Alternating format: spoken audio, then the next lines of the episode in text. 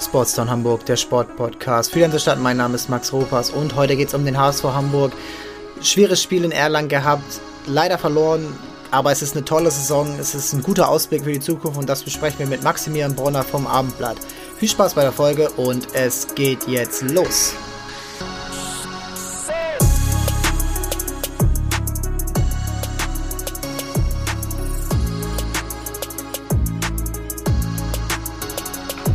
Zu Gast heute am Sonntagabend Maximilian Bronner vom Abendblatt. Wir besprechen das ähm, Spiel des HSV Hamburg. Ähm, Max, dein erster Eindruck?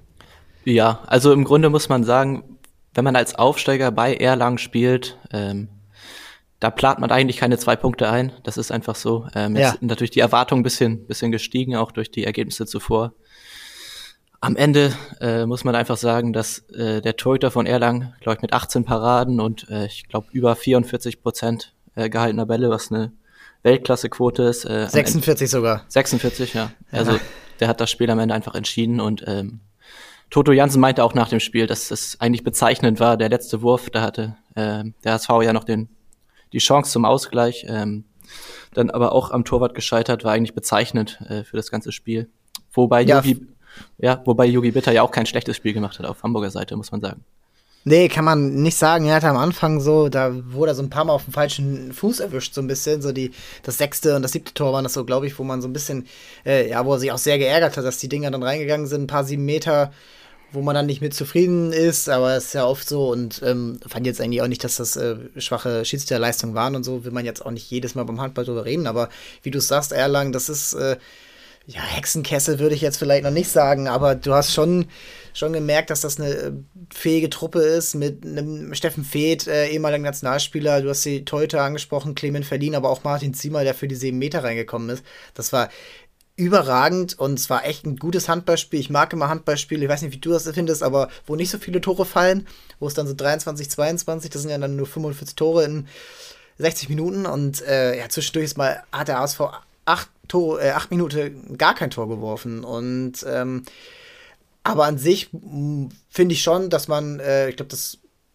hast du ja auch so ein bisschen angesprochen, dass es äh, trotzdem eine gute Leistung war, oder? Ja, also wenn, gut, wenn man jetzt mal von der Abschlussqualität absieht, dann war es definitiv eine gute Leistung. Ähm, Sie, Sie haben ja so ein bisschen, dass das Konzept auch von Toto Jansen ist ja immer die Angriffe lange auszuspielen, ähm, meistens immer bis zum Passivzeichen zu spielen und dann doch noch eine Lösung zu finden. Das ist ihnen auch gut gelungen, fand ich zunächst. Ähm, und dann waren aber natürlich auch manche Abschlüsse und das gehört auch zur Gesamtleistung dazu.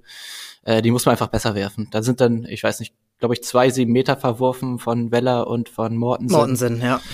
Ähm, spät kann ich mich einmal erinnern, frei übers Tor geworfen äh, vom mm. Kreis. Und ähm, diese Bälle, die müssen rein. So, und wenn, wenn davon allein jetzt schon zwei Bälle drin wären von diesen dreien, ja. hätten sie das Spiel gewonnen am Ende. Klar kann man ja. jetzt immer im Nachhinein sagen, äh, äh, dass die Bälle so rein müssen und, und was dann wäre und hätte, hätte Fahrradkette, aber ähm, vom Spielerischen her gut, äh, Chancenverwertung nicht gut und ähm, das haben sie auch klar nach dem Spiel, nach dem Spiel alle gesagt. Dass, äh, also Kaspar Morten hat zum Beispiel gesagt, wir sind selber schuld, dass wir die Dinger nicht reinmachen. Und ähm, die wissen auch selber, dass es einfach zu wenig war im Abschluss. Ja, Mortensen hatte noch einen Tempo-Gegenstoß, wo er äh, einen Trickwurf versucht hat, wo äh, sie mit zwei Toren hätten in Führung gehen können. Und wo ich dachte so, oh, na, das ist immer so ein, so ein neuralgischer Punkt, wo du dann irgendwie dann in die Richtung gehst, wo dann auch so das Publikum so ein bisschen ruhig stellen kann, weil es halt ein Tempo-Gegenstoß war, weil sie vorher das, äh, das Führungstor nach einer langen Zeit mal wieder gemacht haben. Und ja, ich glaube, äh, du kannst damit leben. Du, äh, eine ehrgeizige Mannschaft ärgert sich natürlich darüber und äh, Thorsten Jansen ärgert sich darüber. Ich meine, äh, es ist bezeichnend, dass er sich dann am Ende, wo es dann noch Diskussionen da gab, um diesen, äh, um das Gerangel da am Ende äh, in den letzten Sekunden, wo dann Tessier irgendwie noch das Tor wirft, nach ab, äh, ja, nach Tönen der Sirene. Es ist schon schon äh, krass, dass jetzt eigentlich in keinem Spiel so richtig ähm, die Mannschaft aus der Halle geworfen wurde. Also egal ob gegen Flensburg, egal ob äh, zu Anfang gegen Göpping, ähm, Pokalspiel gegen äh, Füchse Berlin, wo du äh, bis zum Schluss äh, die Chance hast, das Spiel zu gewinnen. Ja, ähm, ja ich glaube, Hamburg ist wirklich wieder auf der Karte und ähm, ich würde mich jetzt natürlich ähm, äh, um jetzt vielleicht auch so gar nicht mal, klar, das Spiel war wichtig und es war auch äh, sehr interessant.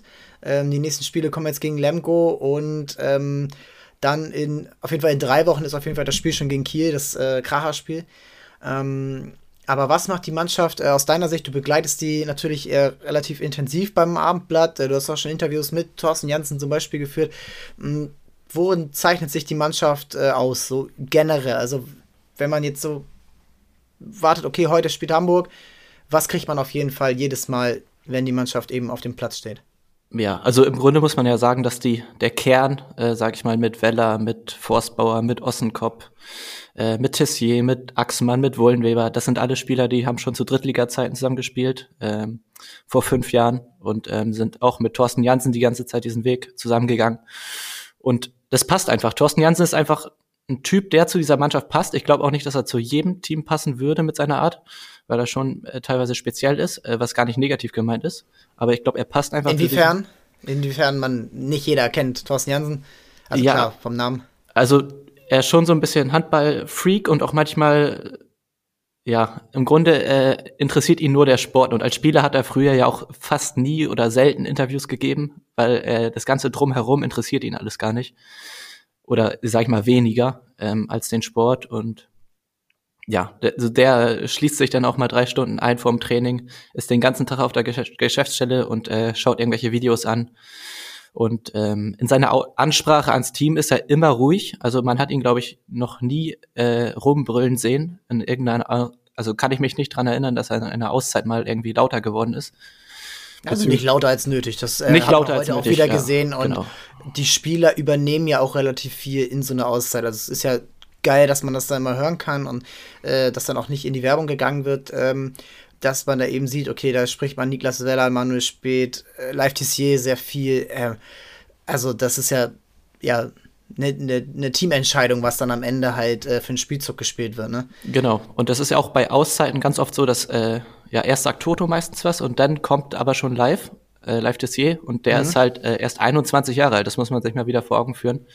Und hat äh, in der Mannschaft schon so eine Stellung, wo dann halt auch Neuzugänge wie, weiß nicht, Yogi Bitter, der steht jetzt nicht bei Auszeiten dabei, aber dann stehen da auch Manuel spät hinter live und äh, hören zu, was er zu sagen hat und was seine Ideen sind. Ähm, es ist schon beeindruckend, finde ich, wie er mit, mit 21 Jahren jetzt auch in der Bundesliga das Spiel so, so lenkt und äh, auch im ersten Spiel direkt gegen, Gö äh, gegen Göppingen war das, wo er, glaube ich, acht oder neun Tore macht. Ähm, und ja, jetzt muss man mal sehen, wie sich das alles entwickelt. Die anderen Mannschaften werden sich ja auch besser auf den HSV einstellen und auf, auf die Spieler auch. Die sind ja natürlich jetzt noch nicht so bekannt in der Liga. Aber das äh, wird sich vielleicht auch nochmal ändern. Ja, es war bei Tissier, ich meine, er hat ja hier auch schon im Podcast auch angesprochen, wie, wie er diesen Sport auch lebt und wie er auch mit Thorsten Jensen halt viel schon gelernt hat, äh, seit er ja 16 ist ungefähr. Also heute auch der Pass zum 6 zu 6 war das, glaube ich, aus halblinker Position, aber mal durch alle, äh, durch den kompletten Mittelblock durch äh, zu Niklas Weller, seinem ja, kongenialen Partner, aber dann auch, dann geht er mal über rechts rein, dann spürst du im letzten Moment den Ball auf äh, rechts außen, auf Thies Bergemann. Das sind überragende Aktionen und es wurde ja heute schon gesagt, er ist im Dunstkreis der Nationalmannschaft. Also ähm, vielleicht, es wird jetzt wahrscheinlich noch nicht für die äh, EM reichen äh, im, im Januar, aber ja, also der, das ist ein wahnsinniges Talent. Der hat wahnsinnig, er spielt sehr, ich finde nicht handballtypisch, er spielt schon seinen eigenen Stil. Mhm. Ähm, er spielt ähm, ja, bleibt er mal stehen, dann wird, guckt er nochmal nach rechts, dann guckt er nochmal nach links. Das ist äh, wahnsinnig cool anzusehen, weil ich finde, das ist mehr wie so ein Basketball-Point Guard, der so ein bisschen sein eigenes, ja, seinen eigenen Takt fährt. Und ähm, ich glaube, wenn, ähm, da würde ich, würde ich deine Meinung mal interessieren, ähm, das muss ja eigentlich für die ganzen Neuzugänge, ein Linksaußen, aber auch ein Vayuin, ähm, der im Rückraum mit ihm zusammenspielt, Nikolai Teilinger, der jetzt reinkommt, ähm, ja, Manuel Spät auch am Kreis, ähm, das müsste sich ja eigentlich noch verbessern, wenn man so einen ungewöhnlichen, vielleicht Spielertypen auf der Mitte hat.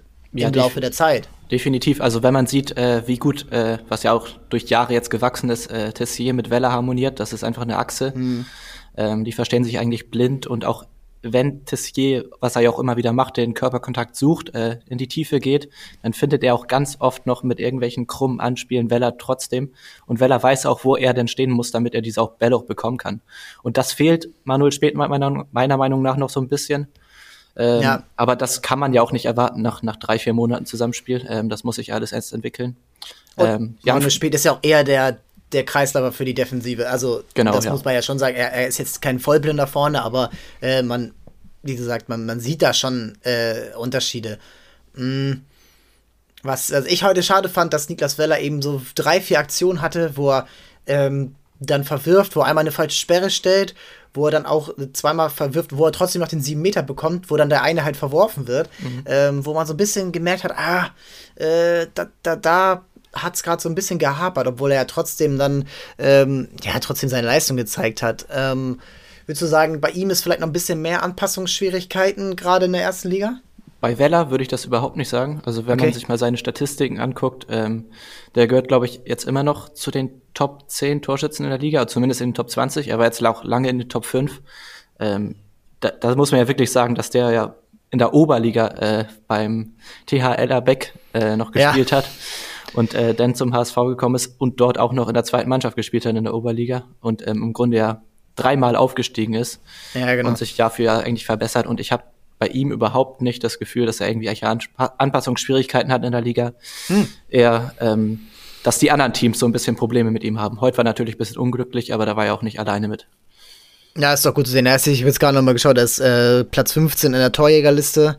Ähm, das ist, äh, ja, das ist schon stark. Äh, davor sind äh, dann Spieler wie Niklas Eckberg, wie äh, Hans Lindberg, ähm, das sind, ja, das sind Stars, so, das sind auch Außenspieler meistens. Äh, ganz vorne Oma, Oma Ingi Magnusson äh, aus Magdeburg. Mm, ja, also da hast du mir natürlich gut korrigiert, dass er überhaupt kein, also dass er wenig Anpassungsschwierigkeiten hat. Äh, es wurde jetzt auch heute mal so ein bisschen ähm, durchgetauscht. Ähm, er war dann am Anfang nicht in der Startformation, da auch ähm, Tobias äh, ähm, äh, Schimmelbauer, ähm, der auf links außen gespielt hat, dann ja relativ schnell auch wieder draußen war durch eine Zeitstrafe. Ähm, Gibt es da Hintergründe oder ist das eher so ein bisschen, naja, Psycho-Management äh, des, des, ähm, des Trainers, dass er auch ja Spieler, die vielleicht gar nicht mal so viel Spielzeit bekommen, dann in so einem Spiel vielleicht mal wieder fördern will? Ja, also es ist ja in den letzten Spielen, also ich kann mich auch daran erinnern, dass Weller zwei, drei Spiele auch begonnen hat am Kreis ähm, und dann später für draußen gesessen hat zunächst.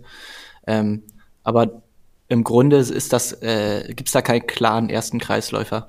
Und dass Schimmelbauer beginnt für Mortensen, das ist auch nicht sehr ungewöhnlich. Ähm, klar, Mortensen ist so der größere Name, hat auch äh, sicherlich äh, auf höherem Niveau schon gespielt und äh, ist im Angriff auch der bessere Spieler, meiner Meinung nach. Ähm, ja. In der Defensive ist es dann aber meistens so, wenn Mortensen spielt, dass Mortensen auf Außen verteidigt und dafür dann Tessier ähm, auf Halb decken muss, was natürlich bei seiner Größe und äh, körperlichen Voraussetzungen allgemein nicht immer ganz einfach ist. Und äh, gerade gegen Erlang, die sta starke Rückraumschützen haben mit äh, Jepson und Steinert, ist das natürlich äh, besser, wenn man da so einen Mann wie Schimmelbauer hat, der natürlich bisschen größer, bisschen stärker, bisschen breiter ist, der ja. dann auf Halb decken kann.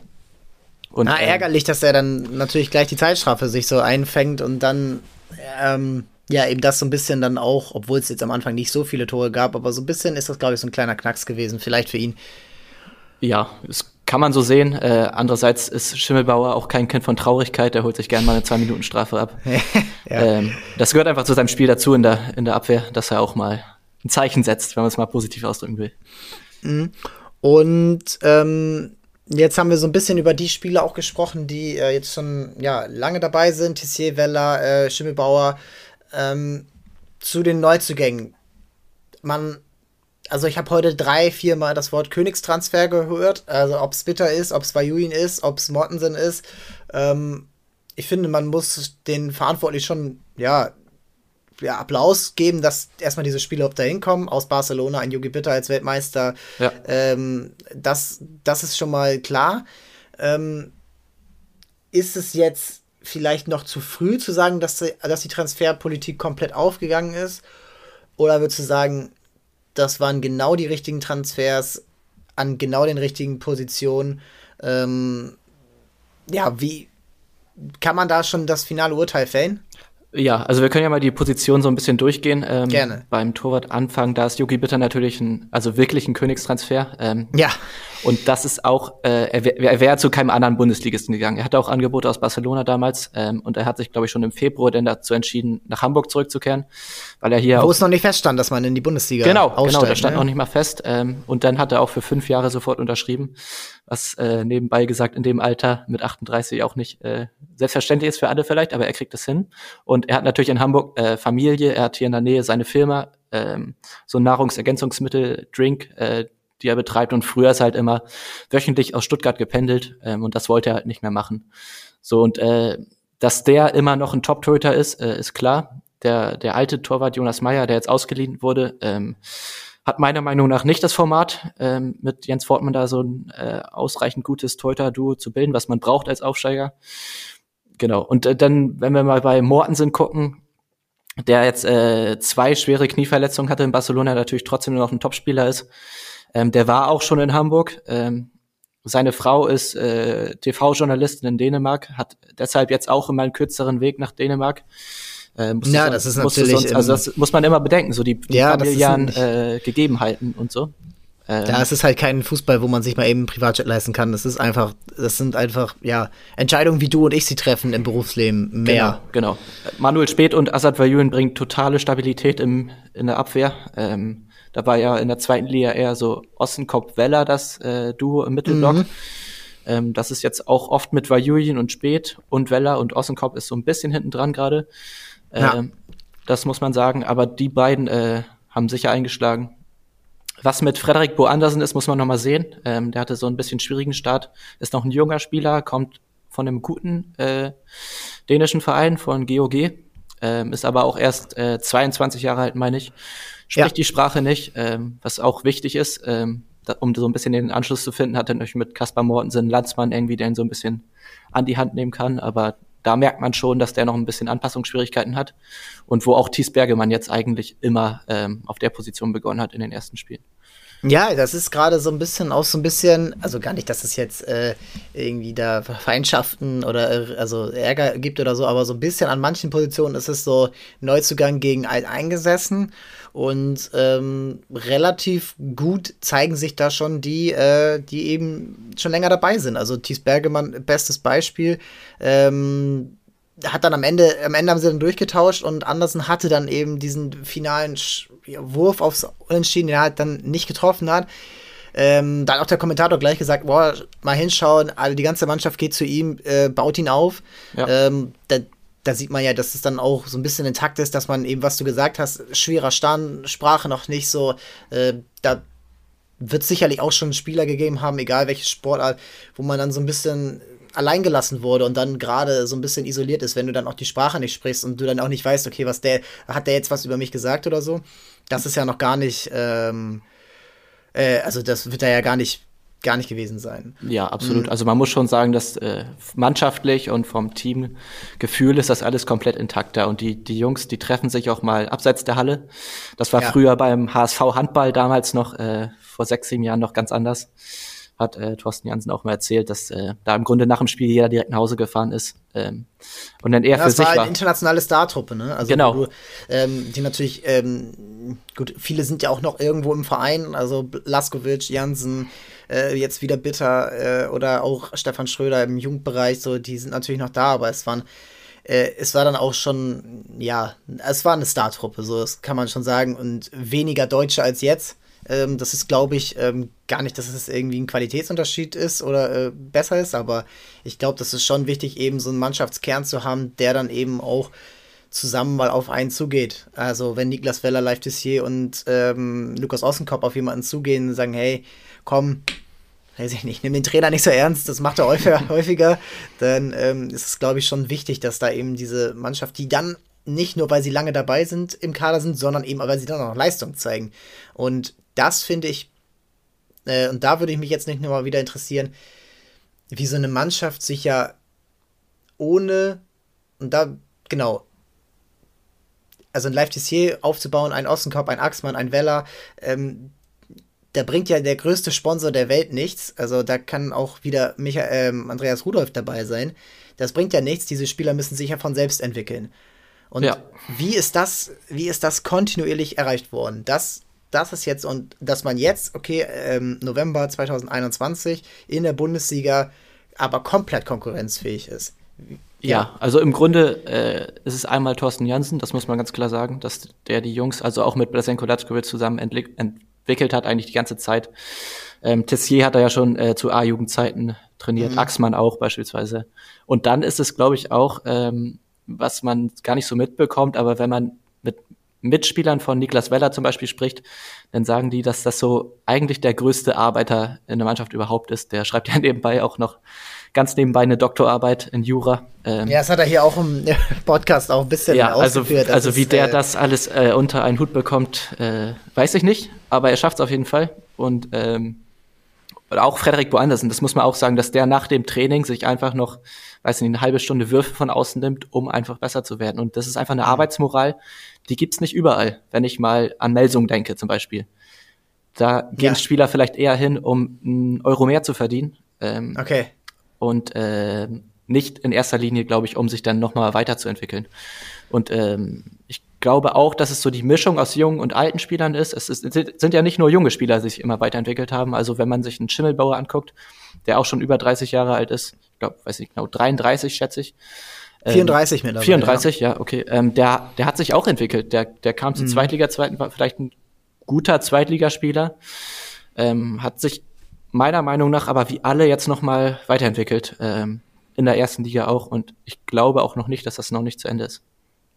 Nee, das glaube ich eben auch nicht, weil man eben auch bei aller Konkurrenzfähigkeit immer noch sieht, okay, im, im Angriff, ja, du hast äh, gesagt, die, die, spielen den Angriff lange aus. Manchmal wirkt es aber dann schon so ein bisschen am Ende so ein bisschen hektisch und es wird, es wird gekreuzt, es wird eingelaufen, aber du merkst manchmal dann schon, okay, jetzt wird ein bisschen darauf gewartet, dass Vajuin äh, ähm, aus, ja, aus 19 Metern dann eben dann irgendwie das Ding reinhaut und äh, oder Live TC nochmal eine geile Aktion hat und den Kreisläufer einbindet. Mm, und da merkst du aber, dass das einfach ja Zeit braucht und ähm, jetzt auch der Rhythmus so ein bisschen raus war durch das äh, abgebrochene Spiel ähm, und dann eben jetzt die Woche Pause durch ähm, ja auch die Länderspielpause war das ja. Ähm, was mich noch oder was du mir noch mal beantworten kannst, ist so, ähm, du hast gerade gesagt, Melsung, da geht man hin, um Euro mehr zu verdienen.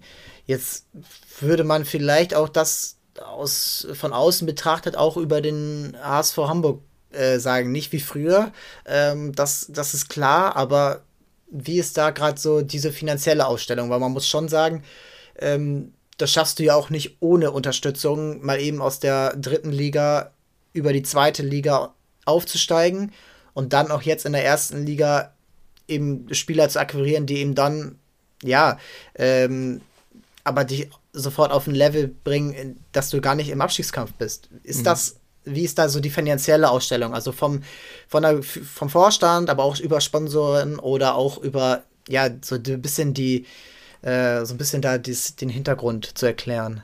Ja, also man muss ja klar sagen, dass die alten Zeiten, sage ich mal, mit Andreas Rudolph als Mäzen so ein bisschen vorbei sind. Also nicht nur so ein bisschen, sondern komplett vorbei sind. Ja. Ähm, und sie haben jetzt ein breites äh, Sponsorenpool, ähm, jetzt auch mit einen neuen Hauptsponsor. Ja. Der, der, Etat ist jetzt mit vier Millionen etwa ähm, für die erste Liga im unteren Mittelfeld, würde ich sagen.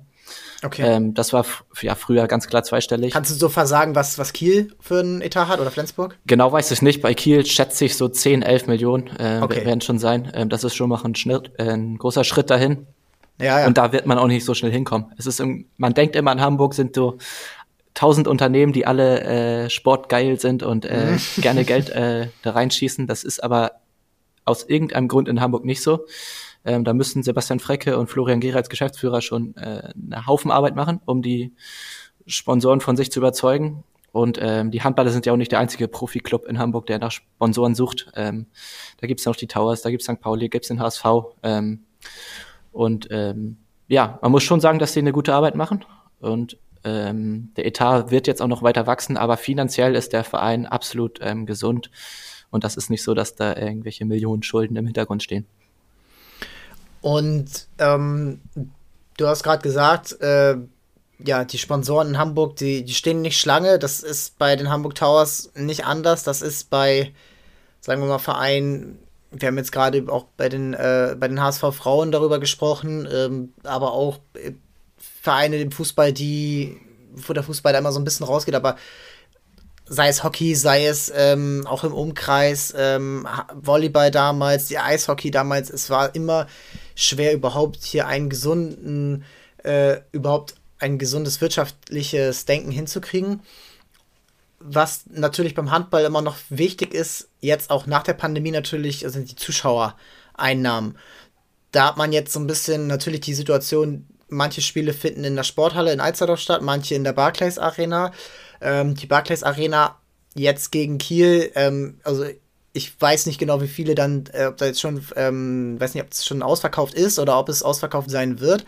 Ähm, ausverkauft glaube ich nicht, aber ähm, es wird schon gut gefüllt, dass sie keinen ja. Verlust machen zumindest. Nein, es, es werden, glaube ich, oh, ich schätze mal zwischen 6.000 und 9.000 Menschen werden am Ende. Oder zwischen 8.000 und 10.000 vielleicht. Natürlich, äh, bei so einem Derby, aber auch viele Kieler. Ja. Äh, viele Flensburger waren jetzt auch dabei. Bei Kiel wird es, glaube ich, noch mal ein bisschen, äh, ein bisschen mehr sein äh, wärst du mehr Auswärtsfans und ähm, wie kriegt, wie ist da die Strategie? Weil die vor der Pandemie war es äh, Zweitliga-Basketball, ähm, das war in Ordnung, das ähm, der Zuschauerschnitt lag, glaube ich, bei so 2.000 bis 3.000, wenn ich mich nicht in den Sinne.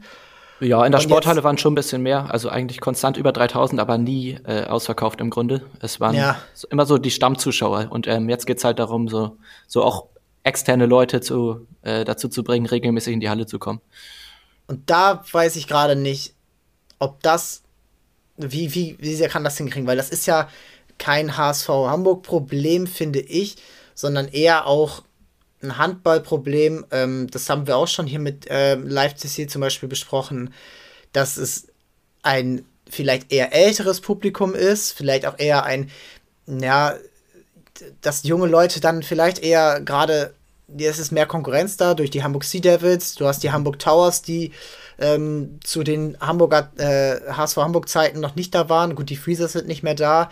Ähm, du hast immer noch ähm, du hast immer noch HSV und St. Pauli, du hast äh, kulturelle Angebote, du hast, du kannst, du, du kannst alles machen, du kannst Fernsehen schauen. Ähm, hast, wie ist da deine Einschätzung, wie das funktionieren kann? Weil ich habe das Gefühl, Handball muss sich so ein bisschen noch mehr, oder auch die Handballoffiziellen so ein bisschen mehr entstauben.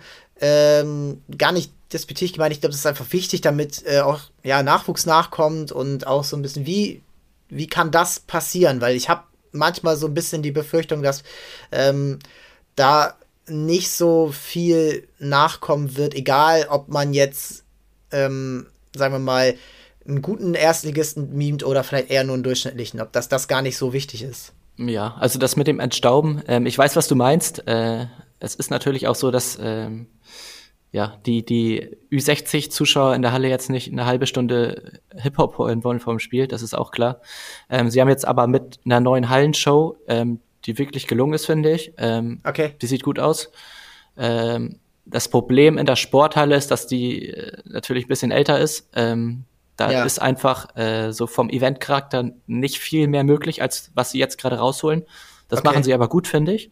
Und ähm, in der Barclays Arena geht es einfach darum, dass dort äh, eine gewisse Anzahl an Menschen kommen muss, äh, damit sich, also die Stimmung war jetzt auch schon gut in den ersten Spielen dort, obwohl da ähm, ja, war in Ordnung, ja.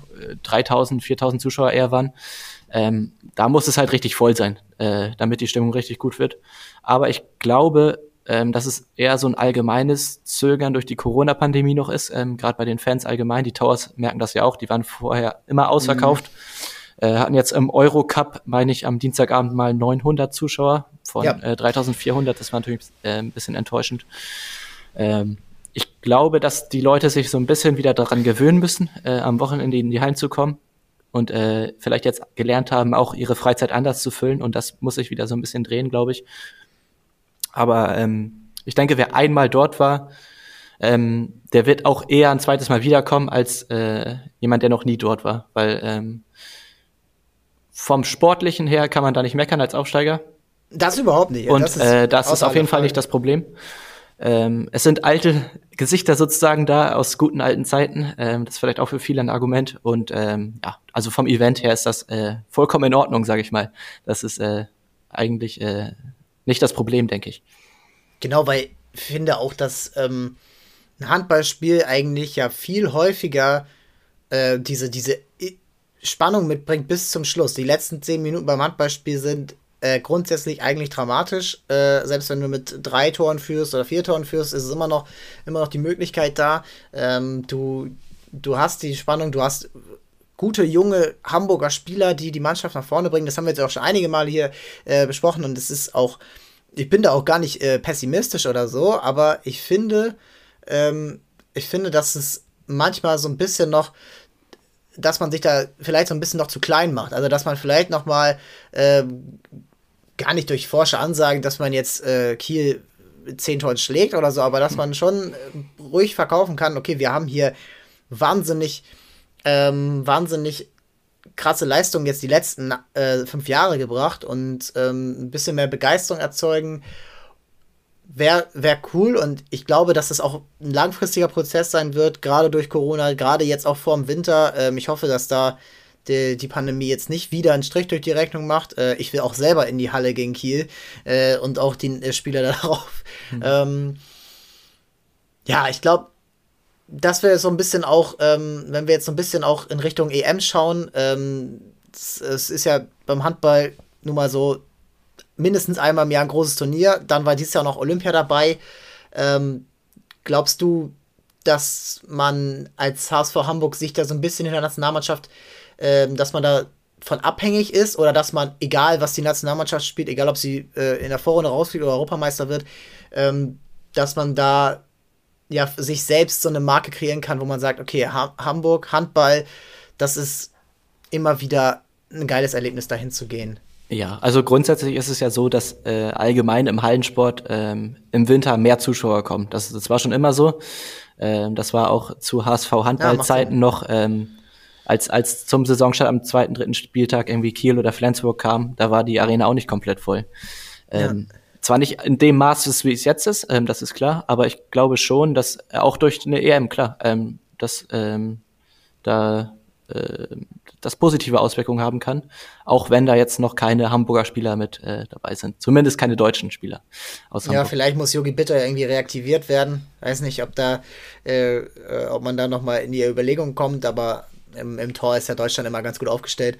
Ähm, ja, ich, ich glaube auch, dass da viel mehr möglich ist und ja, 60-jährige Leute wollen vielleicht keinen Hip-Hop hören, äh, muss ja auch nicht laufen. Ich glaube nur manchmal, ähm, dass es vielleicht irgendwie so ein bisschen über den Flurfunk kommen muss. Also, dass du echt, ja, fast jeder Einzelne, der dann da ist, äh, ob es, ähm, weiß ich nicht, ob es du, du bist oder deine Kumpels oder äh, meine Kumpels oder so, dass die dann schon irgendwie, ah, es ist schwer, aber dann irgendwo so ein bisschen Mund-zu-Mund-Propaganda machen müssen, ähm, damit das wieder ankommt. Weil ich merke auch bei den Towers gerade, ist eine ähnliche Beobachtung, aber da kommt jetzt so langsam wieder, gut, das sind, äh, ist eine kleinere Halle und ähm, das ist dann noch mal, ähm, ja, vielleicht auch noch ein anderes Publikum vielleicht, äh, jüngeres Publikum, was jetzt vielleicht schon eher wieder häufiger in die Arena geht. Ähm, ja, ich meine halt, dass da noch mehr möglich ist und dass Hamburg da eben, was du auch meint hast, egal ob es Unternehmen sind, aber auch äh, Zuschauer vielleicht so ein bisschen mehr sich noch mal ähm, ja, überlegen können, okay, was mache ich heute? Vielleicht gehe ich nicht zum neunten Mal dieses Jahr beim HSV ins Stadion, sondern vielleicht zum ersten Mal beim, beim Nebenan oder eben in Alsterdorf. Ja, also sportlich äh, spricht nichts dagegen, wenn man das mal mit dem HSV vergleicht. Ähm, und was äh, der Sponsorenpool in Hamburg angeht, ähm, es ist einfach so, dass es, ich weiß nicht aus welchem Grund, aber gefühlt ähm, so äh, Privatpersonen oder wenn man jetzt mal Alexander Otto ausklammert, ähm, die äh, bisschen wohlhabender sind und äh, als potenzielle. Ja, okay, wenn man den auch nochmal ausklammert, ähm, dann gibt es in Hamburg kaum jemanden, der äh, sich so richtig mit dem Sport verbindet. Es ist dann eher so, dass man in der Elbphilharmonie sitzen will und ähm, da vielleicht, okay. keine Ahnung, sein, seinen Namen auf dem Stuhl haben will und äh, keine Ahnung, das, die, das Klavier sponsort oder was weiß ich. Ähm, oder sich äh, im Klimaschutz oder sozial engagiert. Aber so richtig das äh, im Sport äh, gibt in Hamburg im Grunde nicht. Das ist an anderen Städten anders und ähm, ja, vielleicht ändert sich das in Zukunft. Man muss ja auch sagen, dass die Hamburg Towers da auch nicht groß anders sind, dass sie auch davon mehrheitlich abhängig sind oder zu einem Teil abhängig davon sind, was Tomislav Kareiza macht. Äh, also auch wieder eine einzelne Person, ähm, sicherlich auch mit äh, Unternehmensunterstützung dahinter. Aber genau diese die, und die Begeisterung da zu erzeugen und ähm, vielleicht auch einfach zu sagen, ja, ich, ich will vielleicht nicht in den Fußball gehen, weil im Fußball bist du die, hast du die 19. Werbebande dann irgendwie in der 89. Minute gegen, gegen Ingolstadt äh, oder gegen, äh, ja, dann, dann eine Mannschaft, also ich meine, Handball ist ein Top-Produkt, das ist bei Sky, das ist, äh, ist ein Publikum, was, ähm, ja, was ein gutes Fernsehpublikum ist, was ähm, einigermaßen ordentliche Einschaltquoten auch hat, finde ich. Äh, aber ja, da, da so ein bisschen, vielleicht so ein bisschen auch mal über den eigenen Schatten zu springen und nicht vielleicht klassisches Werbebanden-Sponsoring zu machen, sondern eben über vielleicht andere Möglichkeiten, die ein Unternehmen in Hamburg hatte, das eben zu schaffen. Max, ja. es war mir eine Freude. Ähm, deine Einschätzung so ein bisschen jetzt zum Winter, vielleicht noch zum Abschied. Äh, was, was, ähm, was schätzt du ein in den letzten, ich glaube, es sind jetzt noch sechs Spiele bis zur WM-Pause, EM-Pause. Was, äh, was ist möglich? Ja, also äh, wenn man das Kiel-Spiel jetzt mal ausklammert, ähm, ja. Ähm, da denke ich, äh, wird es ein schönes Spiel werden, aber da ist äh, sportlich eher nichts zu holen, obwohl man natürlich nie, nie sagen sollte. Ja, es ist, also äh, es ist jetzt auch nicht dieses Jahr so, dass äh, gar nichts geht. Also genau, also wenn man, wenn man sich das Kiel-Spiel in, äh, in Nettelstedt mal anguckt, äh, mhm. wo es auch eine kleine Überraschung gab, äh, nein, aber ich denke, dass der HSV Hamburg stabil ist ähm, und nicht zeitnah irgendwie einbrechen wird. Ähm, dafür ist die Mannschaft irgendwie charakterlich zu, zu stabil, zu stark. Ja. Ähm, hat mit Thorsten Jansen einen Trainer, der überhaupt nicht durchdreht, auch wenn die jetzt mal zwei Spiele hintereinander verlieren sollten.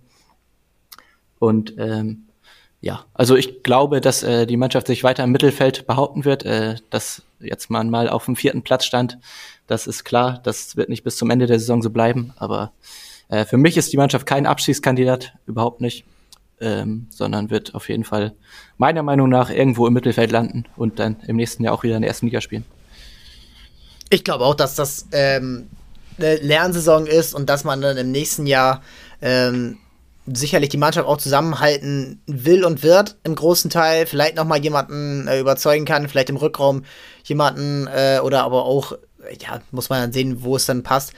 Aber ja, der Mannschaftskern funktioniert und ähm, es wird immer besser und es ist jedes Spiel spannend und äh, du hast das Kielspiel angesprochen, es geht auch noch nach Berlin, äh, es geht zu Hause gegen Hannover.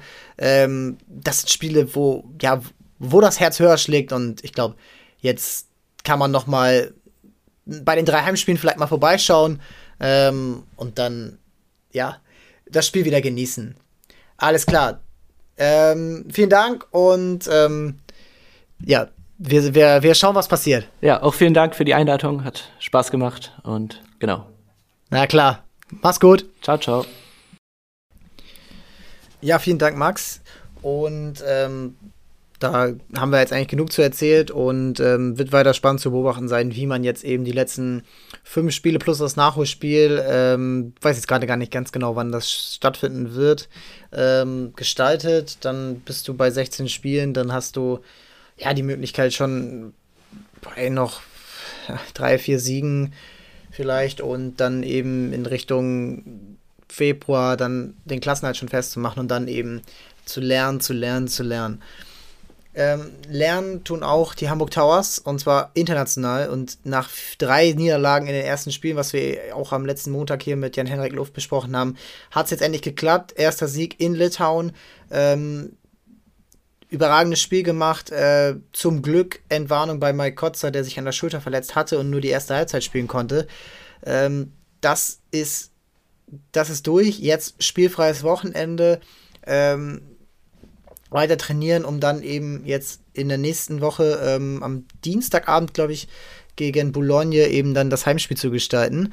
Und äh, ja, wenn da der zweite Sieg kommen kann, das wäre natürlich überragend und dann eben auch für die ähm, in der BBL dann eben auch weiter die ähm, Erfolgsstory weiterfahren. Das ist mega interessant. Ähm, jedes Spiel lohnt sich anzuschauen. Auch das jetzt das Spiel wahnsinnig spannend, auch wenn Hamburg es dann am Ende auch selber ein bisschen spannend gemacht hat, aber das gehört dazu und Eurocup, da kannst du überhaupt nicht äh, über sauer sein, selbst wenn es dann auch, äh, gerade wenn es dann eben den Sieg gibt. Den Sieg gab es auch für die äh, Frauen des HSV. Ähm, da auch nochmal vielen Dank für das tolle Feedback äh, zur Folge mit äh, Emil Hilcher und Lewe Tim. Ähm, jetzt 3-1-Sieg im Spitzenspiel in Büppel. Es war ja, relativ deutlich, was ich äh, gehört habe, auch das äh, vom Spielverlauf her 13-0 geführt, dann am Ende noch den Anschluss kassiert. Support äh, vom, von einigen ja, Supportern äh, vom HSV, die äh, lautstark waren. Ähm, ja, ist ja auch nicht um die Ecke gewesen. Ähm, das ist schön zu sehen und schön zu hören. Und ähm, ja, die Tabellenführung jetzt mit zwei Spielen weniger, ich glaube, die sollte man ähm, nicht nur genießen, natürlich auch äh, verteidigen, aber ja, ich glaube, da da, ähm, da wächst was zusammen. Bei uns geht es am Donnerstag weiter. Äh, vielen Dank fürs Zuhören. Abonniert uns, schreibt uns, wünscht euch Gäste, äh, stellt Fragen zu gewissen Themen, die man dann anderen Gästen, äh, die man den, den, Gästen auch stellen kann. Ähm, bleibt dabei und ähm, bleibt sportlich. Bis dann. Ciao, ciao.